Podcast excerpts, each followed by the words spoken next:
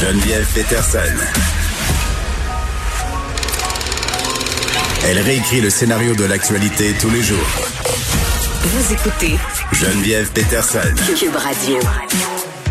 Hey boys, ça va ruer dans les brancards en France. Euh, on vient d'annoncer qu'il y aura un couvre-feu nocturne qui va s'étendre de 21h à 6h le matin à partir de samedi et ça va euh, vraiment être appliqué dans plusieurs grandes métropoles évidemment.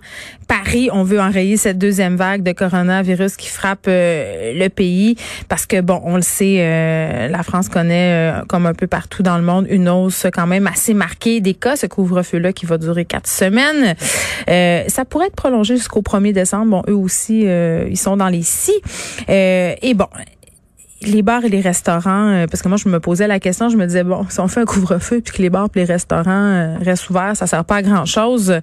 mais bon, il paraîtrait-il que les bars et les restaurants seraient fermés là où c'est le plus problématique durant cet état d'urgence sanitaire? Parlons tout de suite de nouvelles initiatives que moi je trouve vraiment le fun. On essaye de quoi? Journal de Montréal, Journal de Québec, TVA, SCN, Cube aussi. Euh, essaye de s'unir pour partager euh, votre opinion, euh, l'opinion des lecteurs, des téléspectateurs, des auditeurs. Et ça commence, euh, bon, on a déjà quelques-unes publiées sur le site du Journal de Montréal. C'est dans une section qui s'appelle Faites une différence. Et moi, il y a une lettre qui a attiré particulièrement mon attention parce que, bon, c'est un sujet, évidemment, dont j'ai parlé à quelques reprises pendant la semaine. Ça fait partie de mes marottes, comme on dit, euh, euh, que les politiques vestimentaires dans les écoles. Je parle tout de suite avec Jennifer Martin, qui est une ex-étudiante du collège Saint-Sacrement et qui a été interpellée par cette initiative que vous avez certainement vu circuler depuis quelques jours, des garçons issus de l'école privée qui ont porté la jupe pour s'insurger, si on veut, contre les politiques vestimentaires jugées sexistes et, et genrées. Pardon. Madame Martin, bonjour.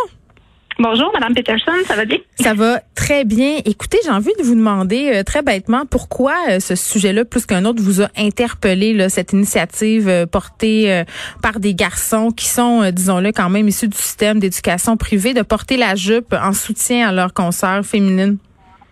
Ben moi, j'ai été interpellée parce que premièrement, je suis mère d'un garçon de 14 ans, donc il aurait pu embarquer dans ce dans ce mouvement-là, ce qui n'est pas le cas parce qu'il est dans il est dans une école publique, à ma connaissance, puis il est en confinement présentement parce que son équipe de football est en isolement suite à des cas de COVID. Donc euh, c'est c'est pas une initiative que je suis au courant si elle a eu lieu à son école, mais moi mm. j'ai fréquenté l'école privée pendant trois ans et puis j'ai eu à porter l'uniforme, puis je sais je sais ce que ça fait d'avoir un code vestimentaire, puis ça, m'a ça m'a interpellé ça parce que je suis pas du tout contre le, code vestimentaire. Au contraire, je, pense qu'il y, a quand même sa, sa raison d'être, mais je trouve ça vraiment incroyable qu'il y ait des garçons qui aient voulu euh, sensibiliser le, le, le, sexisme. Je pense qu'il existe encore par rapport euh, au code vestimentaire dans les écoles. Puis je, je salue vraiment l'initiative. Je trouve que c'est vraiment une belle idée. Ça démontre que nos jeunes sont brillants, sont allumés, ils ont le goût d'endosser des causes qui viennent les rejoindre. Ça, je trouve ça vraiment extraordinaire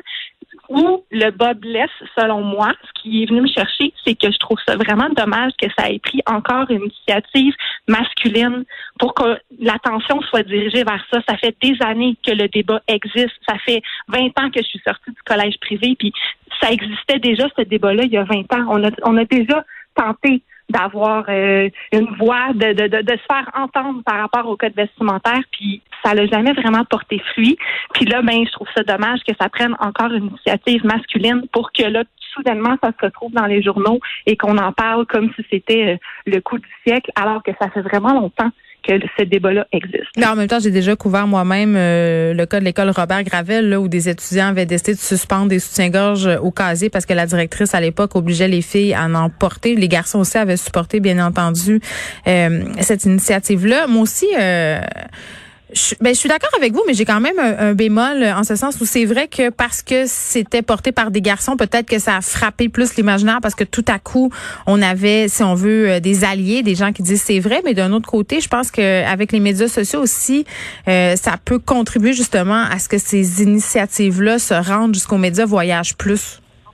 Ah, je suis d'accord. Je, je, suis, je suis parfaitement d'accord que nous, on n'avait pas les réseaux sociaux dans ce temps-là. Aujourd'hui, les, les, choses font beaucoup plus boule de neige facilement et surtout rapidement. Mais moi, j'ai d'ailleurs été contactée par une, par une étudiante qui fréquente mon collège actuellement, qui hmm. m'a écrit justement ce matin pour me dire, euh, pour me remercier pour mon texte, pour me dire qu'elle a trouvé que c'était bien écrit, puis qu'elle était d'accord, puis qu'il y avait encore certaines choses qui perduraient euh, par rapport à par rapport au code vestimentaire de l'école. Puis elle m'a dit heureusement notre direction a quand même bien accueilli l'initiative des jeunes, mais celles qui ont été les personnes qui ont été le plus punies suite à ça, c'est encore une fois les filles. les filles avaient raccourci leur jupe, avaient écrit des messages sur leurs cuisses, qui ont été plus blâmées que les garçons qui ont porté la jupe. Je trouve ça, je trouve ça plate. Et encore une fois, de savoir que ça n'a pas changé. Oui, le double standard. Puis juste euh, qu'on termine là-dessus, il ne reste pas beaucoup de temps, euh, Madame Martin. Mais un point intéressant que qui est soulevé dans votre lettre, c'est le fait que ces, ces jeunes garçons-là sont issus de collèges privés, donc de milieux excessivement privilégiés. Est-ce qu'on aurait accordé la même attention si ça avait émané d'une école publique, par exemple? Exactement. Moi, honnêtement, je pense que non malheureusement. Hmm. Euh, je sais que l'élitisme est encore présent dans les collèges privés. Puis écoute, écoutez, je suis allée pendant trois ans. Je suis reconnaissante à mes parents d'avoir fait ce sacrifice-là pour m'envoyer à l'école. Hmm. Euh, privée, mais mon fils va à l'école publique, puis je pense que le standard des écoles publiques a été beaucoup plus relevé dans les dernières années hmm. que par le passé. Donc oui, je trouve ça dommage encore une fois qu'il y, ait eu à que ça soit, est-ce que ça se passe dans un collège privé pour qu'on en entende parler? Mais en tout cas, au moins, on entend parler. C'est ce que j'essaie de me dire. Jennifer euh, Martin, merci qui signe cette lettre ouverte dans la nouvelle section euh, du journal. Faites une différence. D'ailleurs, si vous avez euh, quelque chose à, partager, vous pouvez écrire au journal. je vous donne l'adresse. Faites la différence. Euh, québécoismedia, pas de.